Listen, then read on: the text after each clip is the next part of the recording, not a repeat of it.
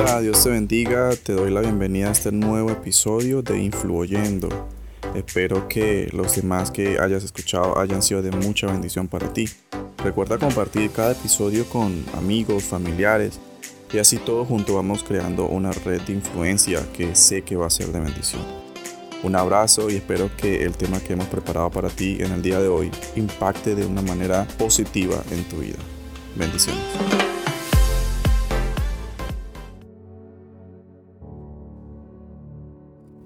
En el mundo existen personas muy bien preparadas en distintas áreas.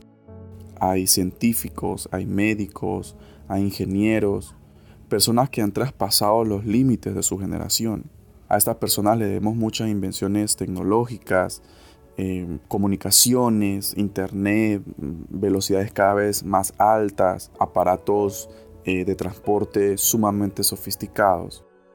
Ellos han impulsado innovaciones tecnológicas a partir de la aplicación de sus conocimientos. Son personas realmente de admirar. Sin duda alguna agradecemos a Dios por el ingenio que ha dado a estos hombres y mujeres porque su conocimiento llevado a la aplicación hace la vida un poco más fácil.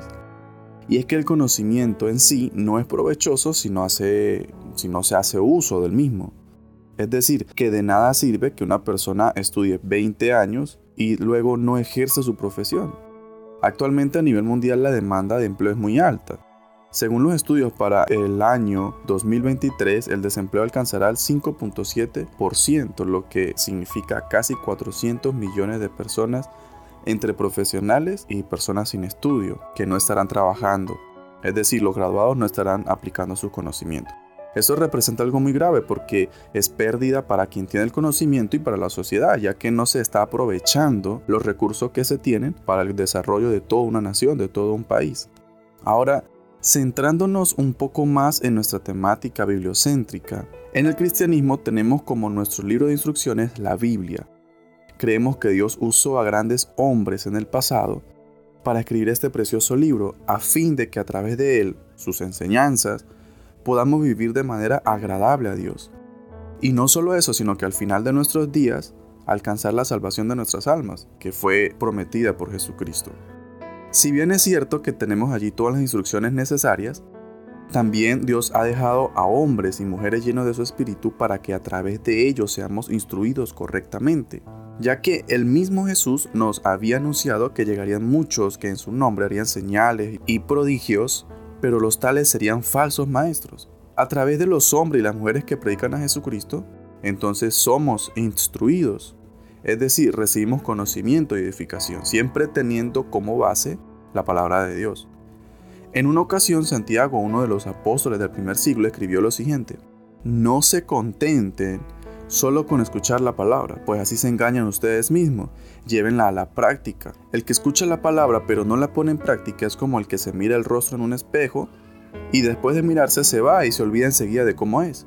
Pero quien se fija atentamente en la ley perfecta que da libertad y persevera en ella, no olvidando lo que ha oído, sino haciéndolo, recibirá bendición al practicarla. Durante siglos nuestro mundo occidental ha oído el mensaje del Evangelio. Incluso en la época de la colonia también vinieron misioneros que compartieron la palabra y gracias a eso muchos países del mundo ahora tienen presencia de iglesias donde se predica a Jesús como única fuente de salvación. Ahora bien, es importante que cada persona que oiga y acepte el Evangelio lo lleve a la vida práctica. Santiago hace aquello que en hermenéutica se conoce como un símil una comparación, indicando que aquel que escucha la palabra pero no la lleva a la práctica es como un hombre que mira su propio rostro en un espejo. Durante un tiempo tiene la percepción más clara de su propio rostro. Cada línea, cada rasgo, incluso la expresión más leve es visible.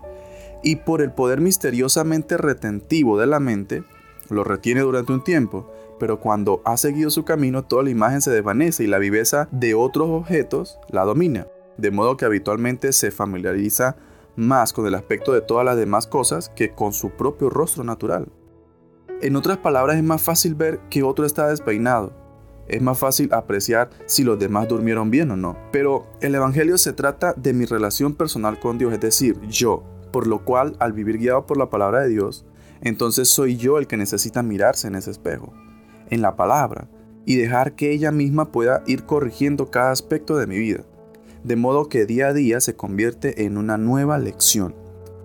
Obtener el conocimiento sin llevarlo a la práctica se ha convertido en un gran engañador de la humanidad, ya que muchos pueden oír la palabra de Dios, pero eso no es suficiente cuando Dios mismo desea que cada ser humano inicie una vida guiada por su palabra a fin de honrar a su Creador.